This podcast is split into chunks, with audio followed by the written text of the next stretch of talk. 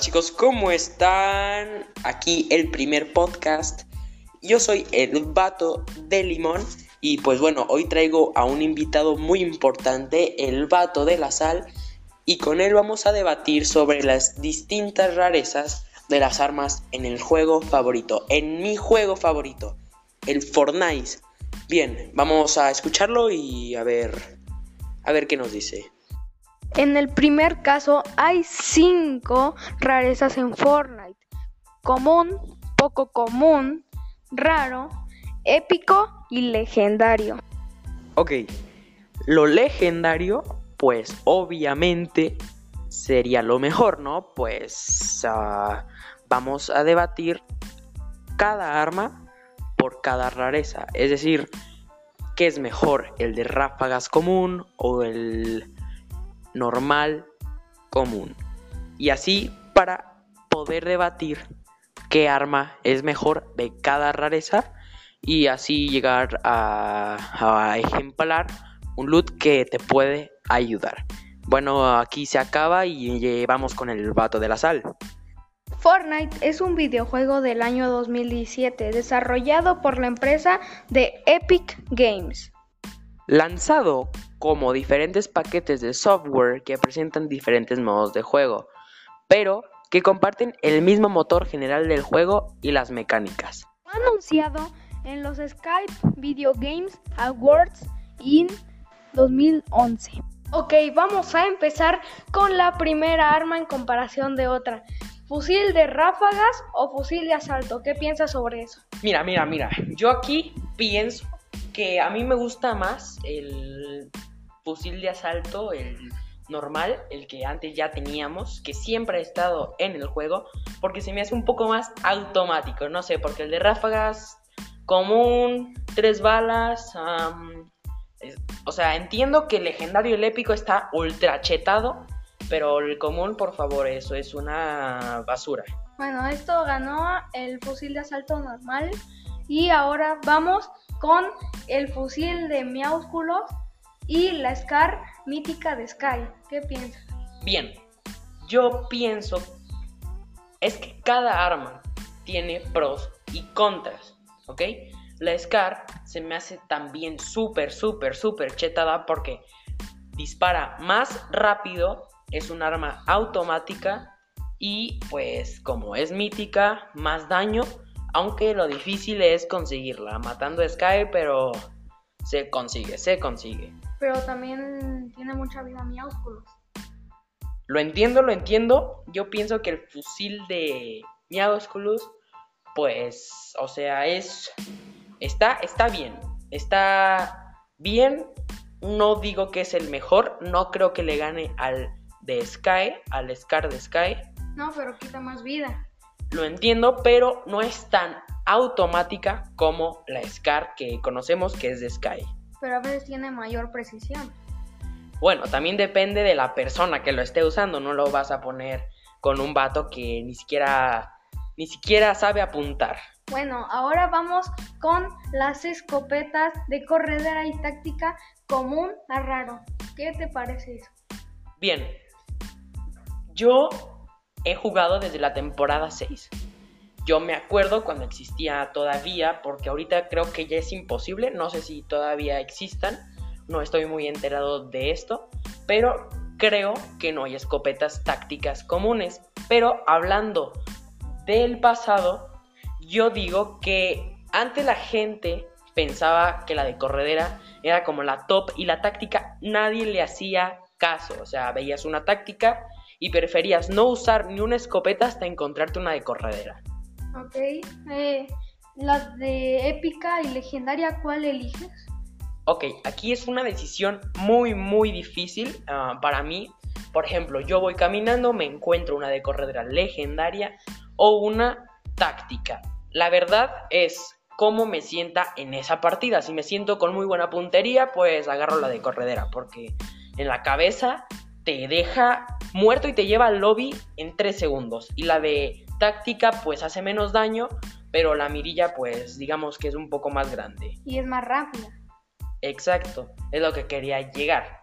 En las anteriores temporadas, la táctica era igual como la conocemos ahorita, pero eh, pues hacía menos daño. Eso era lo que hacía que se nerfeara un poco, pero hasta que llegaron las nuevas temporadas, la gente empezó a utilizarla mucho. Incluso ahorita es muy, muy chetada, me gusta mucho. Cuando me sale una me alegro y muchísimo, pienso que gano la partida. Ok, ahora vamos con el subfusil de Midas o la de Brutus, que son míticos. ¿Cuál prefieres?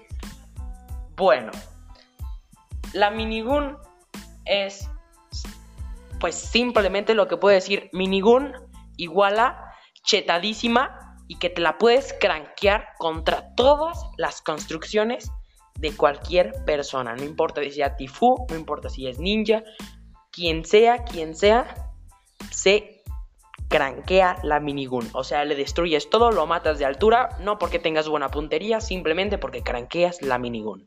Ok, ¿qué piensas del tambor de Midas? Ok, el fusil de tambor.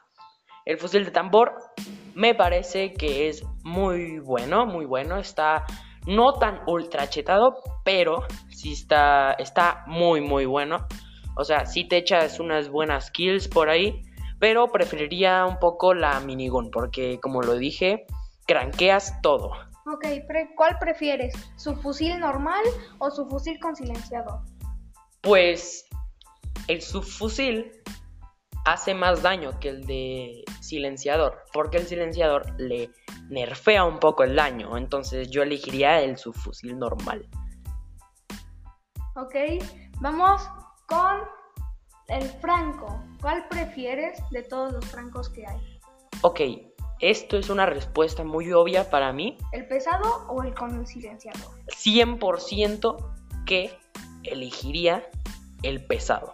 El pesado hace muchísimo daño, no hace mucho que lo nerfearon un poco porque estaba ultra chetadísimo, pero era, era y todavía lo es, una absurdez de la gran cantidad de daño que puede hacer a alguien en cabeza. O sea, te derrumba, te lleva al lobby sin ni siquiera poner volver a sala. O sea, te dan un escopetazo, un nerfazo y después te dan un snipe paso en la cabecita y sin, sin que tú le pongas volver a la sala, ya estás en el lobby, ya estás en el lobby listo para otra partida. Ok, ahora cambiemos de tema las ubicaciones. ¿Cuál ubicación se te hace más complicada y cuál te gusta más? Bien, dependiendo con quién o en qué modo esté jugando. Por ejemplo, voy a hablar de todos los modos que hay, que sean públicos.